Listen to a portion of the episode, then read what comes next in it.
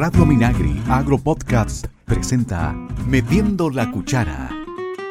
Hola, ¿cómo están? Estamos aquí en Metiendo la Cuchara.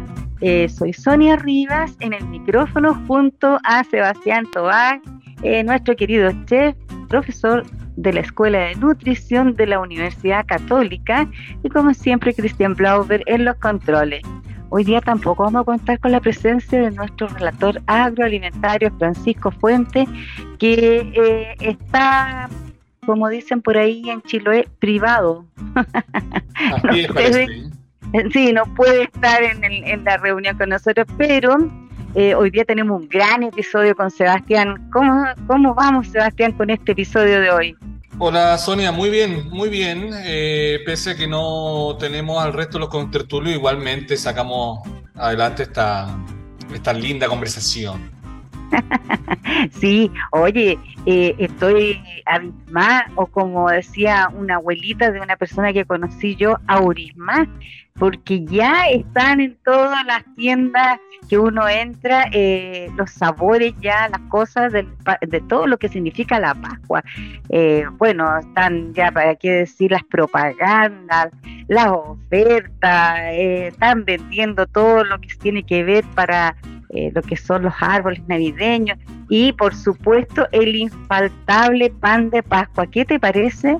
Así es, oye, cada día mm, cada, año esta vorágine de, de, ¿cómo se llama?, del comercio nos va apurando, ¿ah? cada día más, como que, como que cada, cada año estuvieran más, más apurados en, sacar las cosas. ¿ah? Yo, no, yo no sé, en, cualquier momento salen los, los uniformes escolares, pero ya como que o sea, no, no, van a dejar pasar la Navidad y ya van a estar con el uniforme escolar Exactamente, ¿no? y hay que decir, hay que decir todo lo que es bikini, traje de baño y todas esas cosas. Bueno, claro, exacto. No, es, es, interesante el fenómeno, ¿eh? es interesante el fenómeno, pero sí, no, nos hace mm, adelantar nuestros temas, en definitiva. Oye, es que la última parte del año es como así, mira, viene el 18 de septiembre, la fiesta patria, y inmediatamente uno sabe, se termina y empieza Halloween, Halloween pasa, al otro día ya empieza la Navidad. Es una cuestión, es como dices tú, una vorágine que parte en septiembre y va a terminar en diciembre. Sí, ah, pero, pero, en todo, pero incluso aún el, eh, este año yo no sé si respetaron Halloween y, ya estaban, y ya estaban con Navidad, ¿ah? ¿no? Me, quedan mis dudas, me quedan mis dudas dónde está ahí la, la, frontera. Hay partes que pasaron de largo, o sea, se lo saltaron. Exacto. Pegaron un salto. Oye, y, y, es increíble. Bueno, yo, para mí, el pan de Pascua, cuando lo veo, eh, lo miro y pienso al tiro en el colemono. Es como esa ese brebaje asociado al pan de Pascua. Es una cuestión que, uno siempre lo ha visto y piensa inmediatamente en el colemón. Entonces... Pues, son las dos cosas que se nos vienen. ¿ah? Se nos viene se nos viene fuerte. Oye, y si realmente eh, eh, quería comentarte un poquito de dónde viene toda esta tradición, y fíjate que estuve ahí cachureando y me di cuenta que, en realidad nosotros acá en Chile llegó como hace 150 años nomás la tradición del pan de Pascua, no es que haya llegado con los españoles, llegó con un italiano. Entonces, tal como, tal como hemos hablado en otras ocasiones, cómo las inmigraciones han... Eh, han hecho lo suyo en nuestro país en cuanto a gustos gastronómicos y como lo que comentábamos el otro día con la marraqueta, que fue el pan francés por un francés que introdujo este tipo de pan. Entonces, como eh, entretenido como ver cómo parten todas estas cosas en nuestros países. Pero es una tradición extendida por toda la tierra. Sí, y, en definitiva, eh, siguiendo con lo que tú dices, claro, es una tradición que trajo un italiano, pero, pero ahí podemos tal vez hacer la primera diferencia eh, con el resto del mundo ah, o el resto de Latinoamérica, que donde llegó, entre comillas, esta tradición en mayor o menor grado, que en nuestro país hicimos una modificación de eso que nos llegó. ¿ah? Eso es lo, es lo, primero como interesante, diría yo. ¿ah? No, no sé cómo ibas a seguir tu, tu línea de tiempo, pero la primera, la primera cosa que podríamos decir de, de, lo que llegó a lo que tenemos actualmente, nosotros hicimos una versión criolla, una versión nacional, y que se basa, por supuesto, muchísimo en, en lo que llegó de Europa, eh, la cuna de nuestra civilización, pero, eh, pero le hicimos ahí una vuelta de tuerca. Es interesante ese fenómeno ¿ah? que vamos a seguir conversando. Oye, increíble porque todos le ponemos la chilena aquí, Exacto le, hacemos, le hacemos la vuelta, como dices tú, a la cazuela, al pan de Pascua lo que ha llegado, la empanada, todo, y al final tenemos nuestra propia versión. Eso es muy, muy interesante. Estamos como para ir a pausa, ¿me está comentando? Ya, ya, casi podríamos hacer una pequeña pausa y, después meternos de lleno a las características de nuestro hermoso pan de Pascua o, o de Pascua. Ah, lo, lo dejo ahí, lo dejo planteado. Prepara la batidora para mezclar los sabores. Estás en Metiendo la Cuchara. Estamos conversando con Sebastián Tobar, eh, chef, eh, profesor de la Escuela de Nutrición de la Universidad Católica, y eh, yo, Sonia Ría, que lo estamos acompañando en este episodio de Metiendo la Cuchara, y estamos hablando sobre el exquisito pan de Pascua. Oye, Sebastián, a mí me encanta comer pan de Pascua y siempre compro porque yo nunca lo he hecho, no sé cómo hacerlo, no me quedaría bueno, lo más seguro, pero tal como tú hablabas, que hay varias versiones, de repente me tomo con unos panes exquisitos y de repente me tomo con unos panes, sí, asquerosos, que son duros, que no tienen, no sé, realmente son para tostarlos más que, para comerlo como... Claro, claro.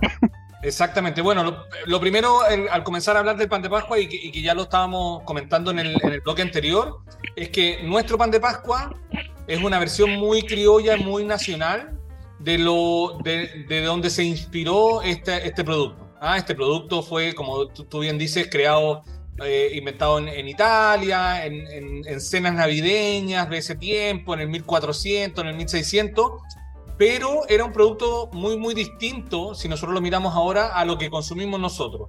La primera diferencia y gran diferencia es que los panes tradicionales de Pascua antiguos llevan levadura, ¿ya?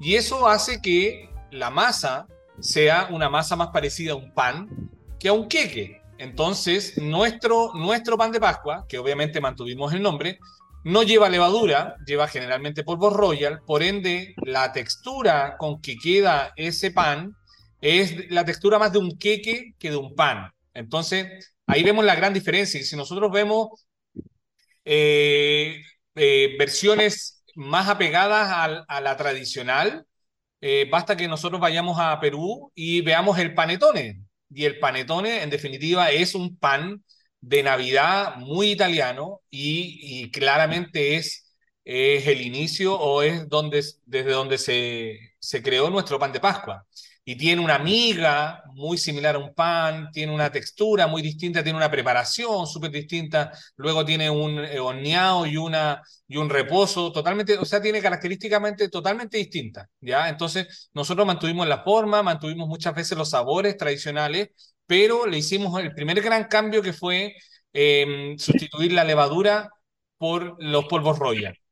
¿Ya? Luego, otro gran cambio es que generalmente estos panetones tenían gran cantidad de frutos secos, principalmente, y muy poca fruta confitada. Y nosotros reemplazamos esos frutos secos que yo me imagino que lo más probable es que no eran tan, eh, no, no, había tanto acceso a ellos, y se eh, cambió por fruta confitada. Y si nosotros vemos en la industria nacional, la fruta confitada siempre estuvo presente en la industria nacional eh, en nuestro país, entonces hubo acceso a fruta confitada. Me imagino que eh, hacía más fácil preparar un pan de Pascua con fruta confitada en vez de que fruto seco. Entonces, dejémosle unas nuecesitas por ahí, pero coloquémosle más fruta confitada y entonces ahí llegamos, eh, es como se fue forjando en definitiva nuestro pan de Pascua. Oye, y dicen que en el Perú el segundo país del mundo que más consume pan de Pascua. Qué curioso eh, ese dato. yo eh, eh, coincido totalmente porque uno en Perú ve el panetone durante todo el año. ¿ah? Y de hecho, nosotros, si, uno se da una vuelta por los locales de comida peruana en, aquí en Santiago, ve el panetone disponible todo el año. ¿ah? Se produce de manera industrial, se envasan en productos de, sellado, por ende pasa a ser un producto de, industrial que uno lo puede consumir todo el año y está ahí en un, eh, al, lado de una galleta, está nuestro, el panetone. ¿ya? Eh, eh, italiano que tomaron los peruanos. Entonces, a diferencia de nosotros que nosotros consumimos nuestro pan de Pascua solo en, en comienza noviembre, noviembre, lo han ido alargando yo creo un poquitito, noviembre y diciembre, pero fuerte, fuerte es diciembre. Ya llegamos a enero y anda uno que otro pedacito de pan de Pascua ahí en la cocina que uno, uno lo mata con un poco de juguito, pero ya no, no, no, hay, no hay tanto consumo. Entonces ahí se dan, ahí se dan las diferencias de, eh, del consumo y em, en definitiva calza totalmente con lo que tú dices. Los peruanos, claro, consumen muchísimo, muchísimo eh, panetón. Oye, menos mal que no lo tenemos todo el año porque por Dios que engordador el pan de Pascua, ahora que decir una cosa por otra, claro. pero engordado. Pero yo vuelvo a la pregunta original. ¿Qué, ¿Por qué hay panes de Pascua que quedan así como duros, que son secos, y otros que tú los miras y realmente tú dices, ¡oh, qué exquisito este pan! Es como un, un con, con fruto. Con... Mira, eh, Sonia, es una excelente pregunta y es una pregunta que uno se pudiera hacer en, todo ámbito de productos, ¿ah? y sobre todo de este tipo de productos, ¿ah? de pastelería, bollería, panadería. Eh, las recetas existen y las recetas existen en un ideal, ¿ah? donde está la receta completita eh, y uno hace supuestamente una buena receta y queda un buen producto. Lo que pasa es que eh, para poder compatibilizar los costos de que esto se venda con lo rico y con que resulte, Em, ¿Cómo se llama? Ahí uno empieza, la gente, o lo, en definitiva los, em, ¿cómo se llama? Los productores empiezan a hacer variaciones y a decir de qué manera yo puedo bajar un poquito los costos y que me siga quedando un pan de Pascua, ¿ya? Entonces, empiezan a reemplazar ingredientes o a disminuir o variar las proporciones de esos ingredientes. Y entonces, si nosotros vemos, vamos a los costos de una receta de pan de Pascua, los mayores costos van a estar en la materia grasa, en los azúcares y en los huevos, lo más probable. Entonces, si nosotros modificamos esos ingredientes, el resultado final también va a ser modificado. Entonces, va a tener una vida útil más corta porque un producto, por mucho que tenga menos mantequilla, menos azúcar o eh, menos huevo, recién horneado, resulta y anda súper bien.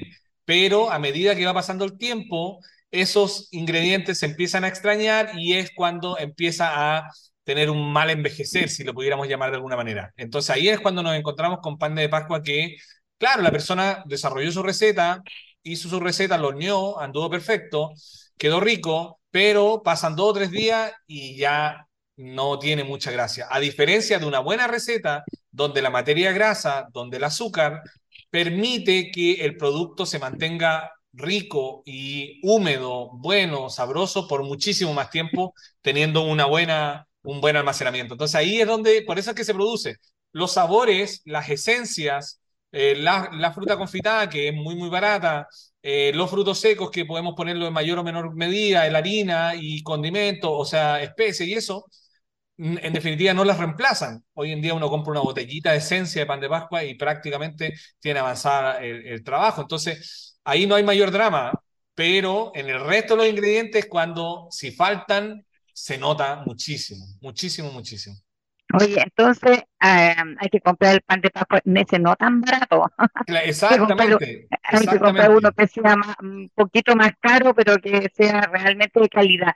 Y también te quería preguntar por el color, porque hay algunos panes de Pascua que son más claritos y algunos que son bien oscuros. Eh, ¿Eso tiene que ver con las esencias que se le colocan? Claro, claro, en general. dime, perdón. No, porque me llama la atención de que hay algunos que son café como un, queque, son más claritos, y hay otros que son bien oscuros. Em, como, como, te digo, hay, hay, muchos, hay muchos factores que influyen, ¿ya? Va a depender de la cantidad de, de, especias que yo le agrego. Eh, esa molienda, la calidad de la especia me va a dar mucho color. Eh, si ocupo eh, una vainilla de buena calidad que también tiñe, si ocupa una esencia o no ocupa una esencia. Hay algunos que ocupan eh, algunos productos que se llaman, eh, que, es como un poquitito de caramelo, un poquitito quemadito, en pequeña cantidad le da un toquecito a una preparación, entonces, y también le da color. el horneado de buena calidad. Yo conozco recetas donde se le agrega ciruela molida o dátiles molidos y eso también oscurece. Entonces, distinto es a que yo haga un queque común y corriente, que le agregue fruta confitada o le agregue nueces, le agrego un par de especias y en definitiva no, no voy a llegar a un, color tan oscuro como el que te digo yo. Hay gente que ahora está ocupando azúcares de caña, azúcares de coco y todo eso va generando color. Entonces, veámoslo en el último bloque, eh, los gustos personales. La historia del arte de la cocina está aquí. Seguimos en Metiendo la Cuchara.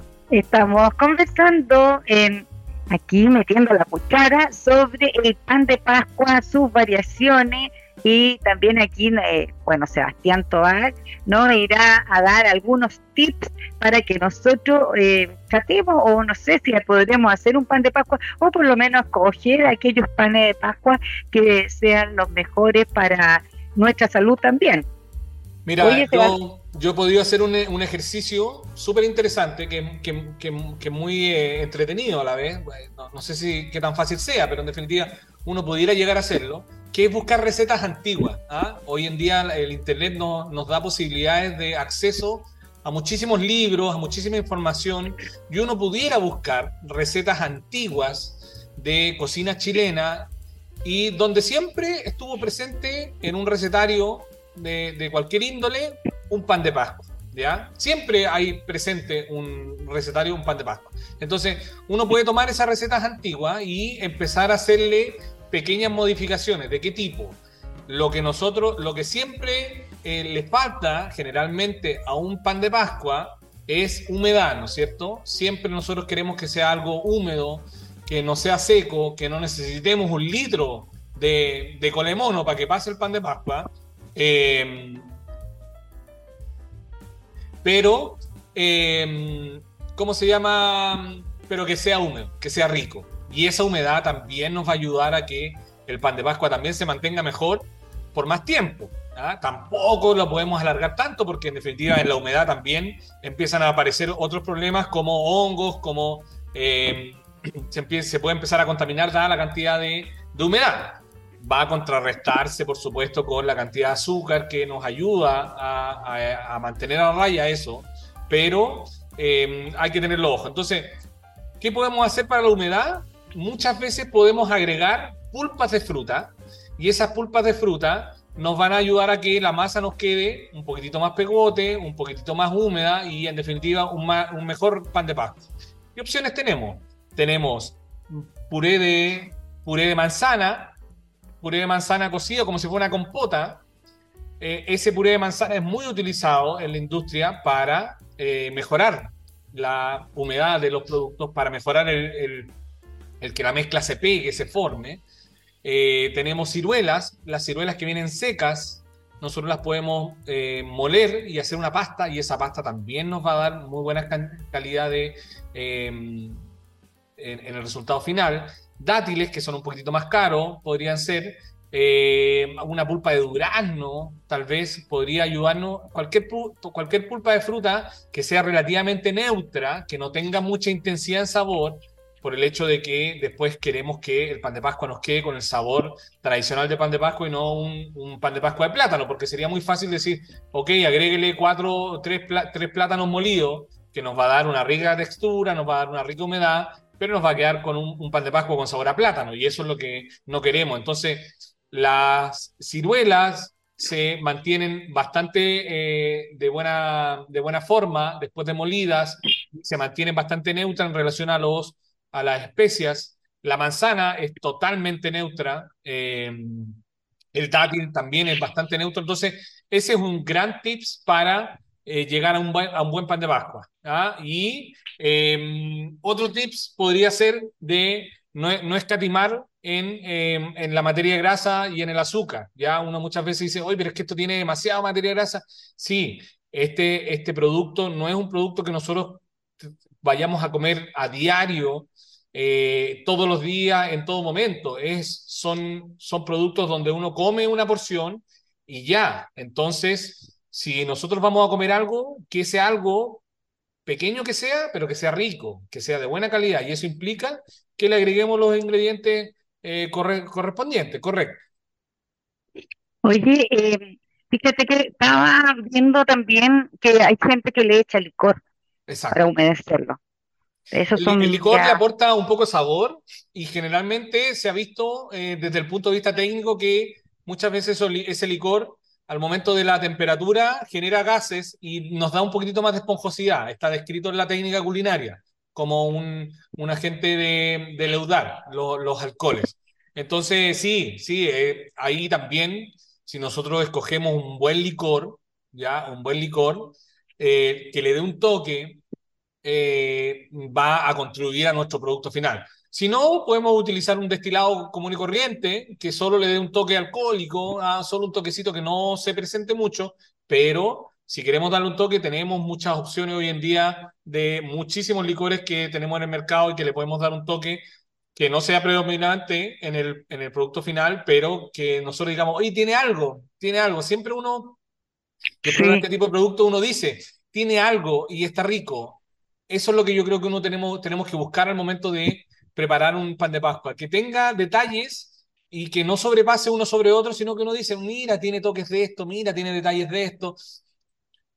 Un, tema, un tema que tal vez no hemos tocado tan en detalle es la fruta confitada. La fruta confitada, eh, hoy en día, como la mayoría de los productos, hay de muchísimas calidades. ¿ya? Para contarle a la gente, tal vez lo hemos, lo hemos contado en otros momentos.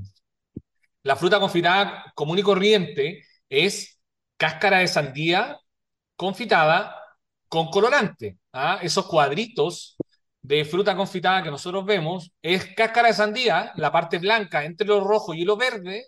Eso se llega a una, a un, a una como confitación, o un confit, entre comillas, como se, confite, eh, se confita con azúcar y queda la... Eh, no te puedo creer que es cáscara de sandía. Es cáscara de sandía. quedé, sorprendida con este dato que nos diste. Exacto. O sea, si ustedes miran, compran un poco de, o, ven en la feria o las distintas totadurías donde venden, fíjense, los cuadraditos son todos iguales, solo cambia el color, pero si uno se echa la boca, no hay mayor diferencia. A lo más uno le echa una esencia o algo así. Entonces, no hay, no hay mucha diferencia. Sí hay en el mercado fruta confitada, podríamos decirle como la versión antigua, que son trocitos de fruta específica de cada tipo de fruta confitada. Y ahí claramente el resultado es... Es otro. Es otro, es absolutamente otro. Entonces, eh, claro, nosotros cuando eh, hicimos algo criollo, en ese tiempo yo me imagino que el pan de Pascua tampoco era...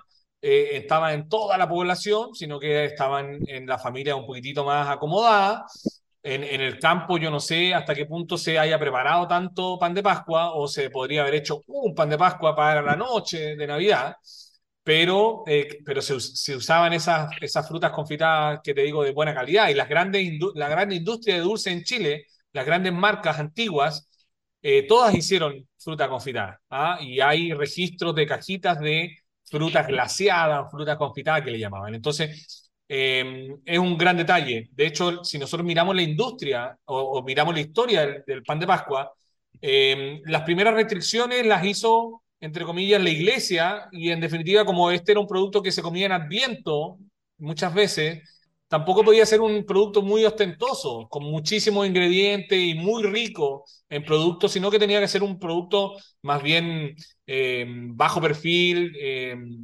como bien simple. Entonces, se le, muchas veces se le retiró las materias grasas, se le retiraron las, las frutas confitadas porque lo hacía tal vez muy ostentoso. ¿ya? Ahí hubieron movimientos durante la historia de que fue, mutando y variando eh, el pan de Pascua. Hoy en día tenemos recetas tradicionales alemanas donde realmente va con eh, levadura y obtenemos un pan de Pascua propiamente tal, hasta recetas más más eh, híbridas nuestras, donde es un queque, donde es algo más húmedo, donde hay, en definitiva hay un fin de recetas. Eso, te iba a decir que si bien es cierto acá llegó con eh, un italiano, la mano un italiano el pan de Pascua, en realidad los primeros que hicieron un pan de Pascua fueron los alemanes y ellos tienen otro tipo de recetas, son el pan de Pascua alemán realmente es diferente a lo que uno come habitualmente. exacto, exacto. O sea, si tú tienes la, la suerte de, de, probar esos panes, es bastante diferente. Ahora yo, de lo que uno ofrece el mercado, la verdad sea dicha, no me gusta la fruta confitada, me gusta el pan de Pascua solamente con los frutos secos. Y, y es una gran tendencia, Sonia, eh, no, no, está fuera de la tendencia. La mayoría de la gente no, no, no, le gusta la fruta confitada. Yo no veo que sea mala, pero también encuentro que, que es comer azúcar por comer azúcar. No sé si tiene mucho sentido. Distinto es que si nos planteáramos un pan de Pascua, como te decía yo, con, con trozos de fruta distintas, glaciadas, donde nosotros mascáramos y sintiéramos un trozo de damasco, sintiéramos un trozo de pera, sintiéramos un trozo de durazno confitado, sería totalmente distinto. Sería totalmente distinto. Entonces, hasta el momento, como eso no va a suceder, eh, la mayoría de la gente ha optado por no agregarle fruta confitada y aumentar tal vez el, volumen de frutos secos que andan bastante bien, eh, innovar en nueces, almendras, castañas de cajú, avellana. Eh, hay recetas tradicionales que llevan mazapán también entre medio de la masa bañado con chocolate, glaciado, no, hay un sinnúmero de... No, hay una variedad increíble, increíble. A mí me gusta mucho, pero muy húmedo, muy, muy húmedo. Sí, qué rico eso, son exquisitos. A mí mientras más húmedo el pan de Pascua lo encuentro mejor, porque te comes un trozo menor, porque es increíble, uno come un trozo menor, pero quedas como satisfecho y es, es muy, muy bueno. Así que hay que, hay que si quieren comer un buen pan de Pascua, hay que eh, destinarle un poquito más de dinero o tratar de hacerlo en la casa, pero con recetas eh, de buena calidad para que le quede un excelente pan de Pascua, porque al final hay que recordar que el pan de Pascua era un pan para compartir en la Pascua, en la Navidad. Sí, tal, vez ese puede ser el consejo, a ¿ah? consumir menos, pero mejor. ¿ah? sí, de mejor calidad, de mejor calidad. Eh, me encantó, aquí me quedé asombrada de que, de que se hacían las frutas popitadas de los panes, estoy un poquito abismada todavía. Y eh, te agradezco todos tus consejos Sebastián, pero lamentablemente ya estamos llegando al final de este episodio, eh, nos vamos, sigan en nuestras redes sociales, estamos en Spotify, estamos en radiominairi.cl, en Apple Podcast y también en YouTube. Eh, chao, chao, cuídense mucho. Adiós. Metiendo la Cuchara es una iniciativa de Radio Minagri Agro Podcast, desarrollada por FUCOA del Ministerio de Agricultura y sus colaboradores. Escucha este y otros programas de Radio Minagri Agro Podcast en el sitio web www.radiominagri.cl y síguenos también en Spotify y Apple Podcast.